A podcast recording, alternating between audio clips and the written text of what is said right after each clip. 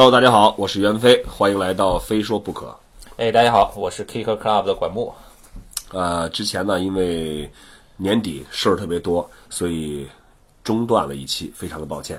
对，然后最近这段时间，我和袁飞一般都是聚少离多，对吧？就是都是不经常去不同的地方出差什么的。我上个周末去北京了，参加了一个那个 Converse 的活动啊，那个 Project 北京对京吧？对对对，我这边明天呢还要去北京去看那个费雪大赛，就是那个单板单板滑雪那个 Air Style 那个比赛，就是那个 shanghai 把这个赛事给收购了，好像。现在他冠名了是吧？对对就叫 Shanghai Air Style 是吧？Air Style 费雪大赛，那个比赛我去过两次，就是在鸟巢嘛，我还从来没去过，但听说是冻得够呛？巨冷无比。我去过两次，就我朋友所有的衣服穿上都没用的。我朋友跟我讲，你如果不穿五件外套的话，就等死了。但是那个水平确实很牛逼，呃，没去过，所以这次也挺期待的。再就是有可能七号，就这这个你也去对吧？对，我是明天早上的飞机去海南。呃，海南那个万宁国际冲浪冲浪节对吧？对，呃，我也挺开心，现在看到中国的这个冲浪运动也在蓬勃发展。去年十月份，我也是已经去了一趟海南，所以说如果我七号，也就是这礼拜天要去海南的话，我等于要在一个周末之内两天享受冰火两重天的这种感觉，从零下直接到夏天是吧？到二十多度，我操！也挺头疼的。对，最近好像冲浪也特别火哈。那个前一段新闻不是国家什么冲浪队就出来了，对，我觉得著名的这个滑板摄影师对师梁少 也是 Vans 的御用摄影师，也他的冲浪的水平，据说在圈子里面还是很有名的，在而且不仅他进了这个中国国家冲浪队，他女朋友也是对对对，杨雪，国家女队。这正好是这个一对冲浪情侣啊，真不错，挺让人羡慕的。对，现在继滑雪、滑板之后，冲浪也火起来了。随着生活水平提高，都想换个玩法，对对吧？所以就是关注这个的人也越来越多了。而且你如果去，比如冲浪、滑板什么的，给人感觉还是挺与众不同的啊，骚气。对，而且尤其现在进入冬天了，这个上海的冬天啊，实在是冷，实在是冷。这个以前在北京住那么多年都没觉得冬天多冷，因为有暖气。上海太冷，特别冷以后呢，就开始特别喜这个羡慕这个热带的地方。对对上一个周末在北京，我跟那个波仔聊天，他不是啊住在深圳嘛？深圳也是一个有海的城市。你看梁少他们冲浪不都在深圳吗？对，波仔说，有的时候他就看那个浪好的时候啊，他早上五点钟，他家在宝安，在深圳的最边最这边离海挺近的是吧？不是离海正好两个最远的城市的两个两个边，你知道啊吧？他说浪好的时候呢，他说浪最好的时间一般早上七点左右，嗯他有五点钟从家开车就去西冲东冲，啊，到那儿赶七点的浪冲一下再回来工作，所以有就是就是这个。就是浪一下再工作呗，是吧？浪一下再工作，这个就假装在家走是不？其实现在说实话，很多很多新兴的这种项目被人接受越来越快，这是个好事儿，说明咱们国家的这个人的这种思想意识也在发生变化。其实对于整个这个运动的开展也也是有很大的帮助的。对但是最牛的还是你，今天先飞去北京滑过雪，明天再飞去海南冲个浪，然后或者说先到北京挨冻，然后再到海南去过夏天，然后再回上海感受南方的冬天。Holy！好了好了，好，我们按照惯例，还是先从微博的私信里面选出几个问题，我们来回答提问的朋友。来看一下这位朋友，他的微博名字叫“狐狸龙桃了”。他说：“袁哥，我们学校不让成立滑板社，那个，嗯嗯，老师说滑板是高危运动，我就无语了。我跟他辩论了半天，而且我们学校玩轮滑的老抢我们场地，不能忍。说怎样说服那个无知的老师呢？我觉得滑板只要慢慢来就不危险，就算摔也是皮外伤。呃，这个问题其实首先还是回到我们我们这个我们国人的对于极限运动的一个一个认识。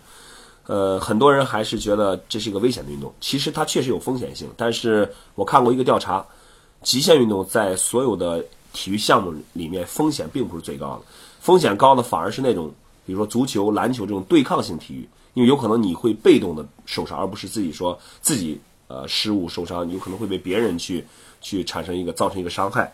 呃，所以说老师说滑板是高危运动呢，也也并不是完全没有道理。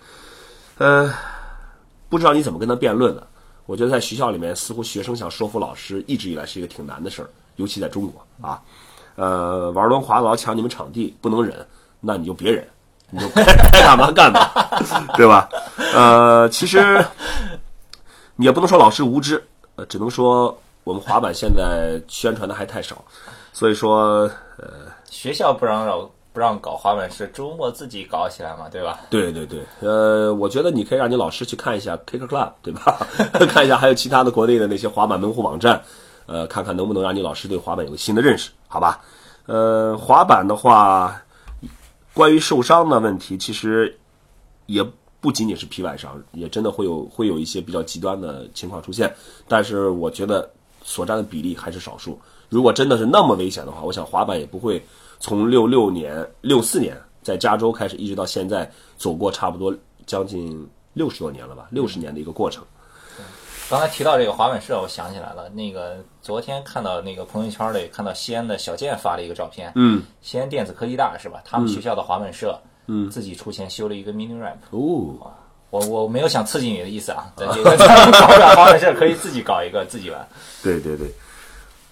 好，来看一下这位微博名字叫冒险小枫叶，他问我说：“哎，元哥，近视多少度啊？”然后这，然后这问题就没有然后了。我我先来直接的回答你一下，我的近视是三百五十度加散光。你是不是想问一下，就是关于这个是滑板是不是如果近视的话会不会影响滑板？呃，首先我滑板的话，我肯定是要戴眼镜的。如果不戴眼镜的话，可能我就没法看清楚障碍或者做动作。呃，同时戴眼镜其实对我来说影响也不大。我有很多朋友他们选择戴隐形。对我来说，戴隐形眼镜其实就是比较麻烦。我是一个特别怕麻烦的人，所以我还是选择戴眼镜滑板。其实关于眼镜和滑板，我们是不是在之前的一期节目里面有说过？说过，说过。你可以找一找我们之前的一期，我们有专门的，好像也有一个朋友提问说眼镜和滑板的之间那个关系。呃，你有时间可以去听一下。很多不近视的滑手不是还要戴墨镜装个逼吗？就是就是为了帅嘛。对呀对呀。我前天看了一个一个一个微信表情挺逗的，他一句话说：“男人。”可以没有钱，也可以长得不帅，但是一定要骚，但是一定要任性。好，再来看一下这个朋友，他的微博名字叫 Z，往事不可追。他这个问题其实给我发了好多遍啊，呃，因为我最近一直很忙，也没有没太有时间去看这个微博的私信。呃，他说：“袁飞大哥你好，我是一个非说不可的听众，每一期都在听。”十分感谢，十分感谢。同时，我也觉得我没有及时回复你的这个私信，感到很不好意思，很不好意思。有时间咱们喝一杯啊。他说，在滑板与旅行和滑板与摄影中，都出现了滑板摄影师这个职业。我是一名大二的摄影系学生，玩滑板已经三年多了。我想从事滑板摄影师这个职业，您能不能在节目中介绍一下如何成为一名滑板摄影师，如何与 team 合作？我觉得你的问题非常好，呃，但是我觉得在今天我们可能不不可能不会很快的来把这个问题给你解释，因为这是一个我觉得需要一个比较详细的说明的一个一个话题。我是我，因为我来说一句啊，因为我是做媒体嘛，我也拍了挺多照片的。我觉得滑板摄影师呢，你懂滑板是第一位，你要会拍，你的摄影技术要好，但是还有一个更重要的就是你要。懂得怎么与滑手相处，对吧？对，怎么沟通？你怎么成为他们中的一份子，对吧？世界上好的摄影师、牛逼的摄影师千千万万多了去了，对，为什么是他们成了摄影师？现在问题来了，滑板摄影师到底谁最强？所以你要会喝酒。但我觉得成为滑板摄影师，首先你成为一个滑手，其次第二再成为一个滑板摄影师。对，如果一开始你就想成为只是成为一个摄影师的话，基本上这事儿不太这是一个顺序问题。如果你不滑板，而且你不理解滑板的话，你不仅要滑板，你还真的是很喜欢滑板。你不能为了说我成为一个滑板，我要做一个滑板摄影师，我再去去学习滑板，而是我首先是很喜欢滑板，我滑板我理解了，我我我真的是热爱了，再去从事这个摄影师的行业，这个是非常呃顺理成章的。对，呃，你可以先学滑板，再学摄影，但是如果你先学了摄影，再去学滑板，就是你不能为了说我要做一个滑板摄影师而去。勉为其难的让自己去接触滑板，这样的话，我相信是不会有好的效果。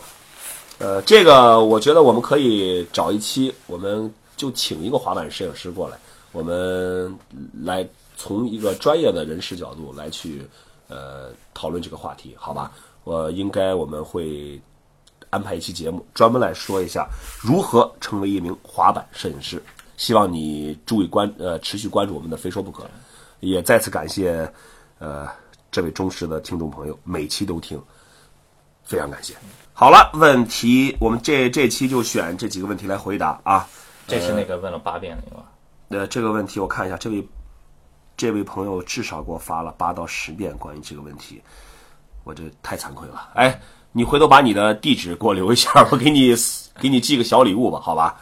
呃，一个是对于我没有及时回复你这个信息的一个一个歉意，再就是也非常感谢呃你作为我们一个忠实的听众所对我们这个栏目提出的一些很好的建议和问题，好吧？在这儿我补充一句啊，从这期节目播出之后，你再提同一个问题提八遍就不会有礼物了啊！不要轰炸袁飞的。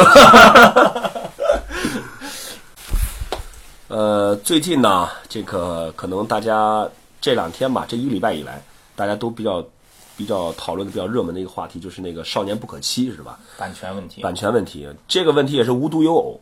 我头一天刚刚看了这个这个话题，我也觉得挺气愤的。呃，我也转发了这个消息，然后也表示了对这个这两个少年的支持和对这个侵权行为的一种一种啊、愤怒。对我当天早上一起来，朋友圈里被这个刷屏了，嗯，因为看的太多了呀，我就有点不太想转发了，嗯因为我觉得每一个人都看过了。对对但是呢，我我我写了一段小文字，我说，哎，怎么就一转眼的时间，这个全部的人都在转发这个？好像这两个小孩儿这个运作的可以啊。我听说是他们这个这个应该幕后也是有一个推手在推他，不然我觉得凭这两个年轻人的这个能力，他们的这个消息应该不会有那么大的关注度和转发量。所以我就说，我说我很想知道他们是怎么做到的，嗯这个我想好好学习一下，以备后用。啊，以备后用。对，说到以备后用，就万万没想到，万万没想到，第二天万万没想到，其实是当天的很很晚十点多，我一个朋友突然发了一个照片给我，他拍的一个电视屏幕，是我们之前做过一期庞麦郎的专访啊。对对那期是有视频有音频的一个非说不可，七月份，嗯七月份的。呃，我看了一下那个台标是湖南卫视，我说，哦呦，我当时第一个反应说，哎，可以啊，这个湖南卫视都 都登我们这节目了。后来我就嗯把这个照片发给你啊，对就发给管木，呃，我也就是跟他分享一下这个啊。然后结果管木说他根本就不知道这个事情，没有任何人通过他来把这个视频去呃拿到视频去这个这个这个途径。对这个大晚上的这个袁飞微信给我发了一个照片，我一看。这个看着眼熟啊，这不是袁飞吗？怎么是那个马桶盖儿的台标呀？对吧？啊，湖南卫视是吧？对啊。然后这不对呀、这是这怎么情况？什么情况？这是然对，然后后来我们就我就问管木说：“这个你知道这事儿吗？”他说不知道。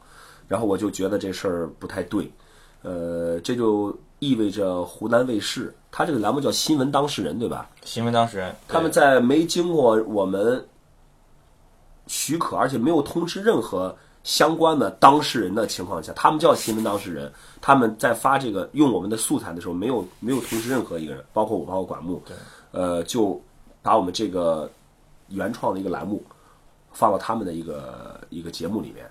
他们这是新闻找事儿啊。我觉得这种行为，其实对我来说的话，我觉得挺不能理解，因为在我印象中，湖南卫视，呃，算是一个大台，对吧？呃，一个一个这么大的电视台，他们应该非常清楚，在使用别人原创作品的时候的一个一要通过什么样的途径，对吧？至少你给我们讲一下，我们也会觉得啊，我们可以把东西放到一个很更大的平台上去去展示，可能我们我们也会觉得很高兴。但是说你就没有没有打任何招呼就把这个拿走，自己来用，放了四十五秒，对吧？是这样，当天晚上呢，因为仅凭了一张这个截图呢，也没有他的那个栏目的名字，嗯，也没有找到，因为他是当晚在湖南卫视是首播，嗯，然后第二天呢，后来就是袁飞他深夜凌晨还重播了一次，对，然后袁飞就问了一下给他发这个截屏的那个朋友，哦，知道是这个节目叫新闻当事人，然后我去了湖南卫视的这个网站，找到了这个栏目，一看，哦，他这个节目已经在网上上线了，就是那个芒果 TV，嗯嗯，然后我就仔细的看了一下，从九分多钟开始，应该是有四十五秒钟的这个采访，是原封不动的用的我们的这个素材，而且呢，本身我们的所有的 Kicker Club KTV 视频频道的这个节目呀，左上角是有一个 Kicker Club 的这个台标，啊对吧？他把这个台标做了一个雾化的处理，大家也看不到了。这个就对，然真后它上面换了湖南卫视的标志，然后又打上了新闻当事人的这个栏目的名字，而且右上角还写了一个很大的资料。嗯嗯。资料是个啥意思呀？哪儿来的资料啊？资料我我好像，因为我们我们不是把这个也都发了微信、微博嘛，我看到有朋友在说他是学新闻专业的，据说是只要打上资料，是不是就就意味着这这是什么？好像就是可以用或怎么样？我不太清楚。但是至少我我只看到一件事情，就是这个是我们一个原创的作品，对吧？我们去准备了准备了做了准备，去采访了庞麦郎，然后我们经过剪辑，经过后期的一些工作，我们把它放到了视频平台上。呃，但是就这样被湖南卫视拿走去使用，而且没有打任何招呼，我还是觉得心里挺不舒服的。对，就好像你放在桌子上一个东西是你的，而而且上面还写着你名字，然后我就把这个拿拿到拿走了。拿走之后呢，我给别人看这个东西的时候，我还把你的名字给盖住了，跟别人说这是我的东西。呃，这个这个做法，其实尽管我并不是特别了解关于这个版权法也好，法律相关的细节也好，但至少我明白一个最简单的道理：你拿别人东西，你得跟人打招呼，对吧？经过允许，经过别人同意，你是再拿去用，这是一个正确的方式和途径。我相信，作为湖南卫视，他们应该很清楚。对然后这个事情呢，我们也找了一些这个朋友、律师朋友，也在这个咨询当中。嗯，然后，然后我们有试图去联系他们这个栏目组哈，但是他们一直都在装聋作哑。包括我微博也艾特他们，他们有这个湖南新闻、呃湖南卫视新闻当事人这个微博，然后管木也发了私信给他们，但到目前为止没有任何的回应。或许人家觉得根本就不值得去回应这件事情。我觉得这个真的是，我觉得作为中国来说，是一个知识产权的一个一个挺悲哀的一件事情，就是明目张胆的拿你东西用，就是那种无所谓，你你要告吗？或者是你或者你你就根本不搭理你，你知道吗？就根本不搭理你。所以这个以后谁还愿意去做这些原创的东西啊？对吧？我做了原创的东西，被别人帮拿走都不跟我说，然后事后也也没有任何的这个一个解释。其实这种这种情况只有两两个发展方向，要不然大家每一次出现这个事情都来积极的维权。我相信，即使可能一次两次在一开始你可能得不到任何的结果，但是如果每个人都是有一个保护自己产知识产权的意识的话，这种事情肯定会越来越少。至少他在拿你的东西用的时候，他要掂量一下，用了之后会有什么后果。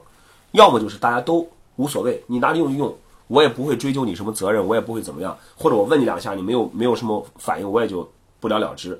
那在这种情况下，以后的大家所有的自己原创的东西，就将不再会有任何的版权或者或者保护之类的，别人随便可以拿来用，别人可以随便拿来用的东西，别人也不会珍惜。我的微博账号呢是袁飞 Lady 滑板，大家只要搜袁飞 Lady 滑板就可以搜到我的微博账号。欢迎大家把你们的任何想问的问题可以私信发送给我，我会在每一期的一开始会挑选三到四个问题来回答大家。也可以，大家也可以通过这个 Kicker Club 的微信和微博，这个微博就是 Kicker Club，然后微信呢，大家可以在微信那个公共账号搜 KC Skate，就是 Kicker Club 的简写 KC S K A T E KC Skate，好吧，然后也多多感谢大家的支持。好，呃，我是袁飞，非说不可，咱们下期再见。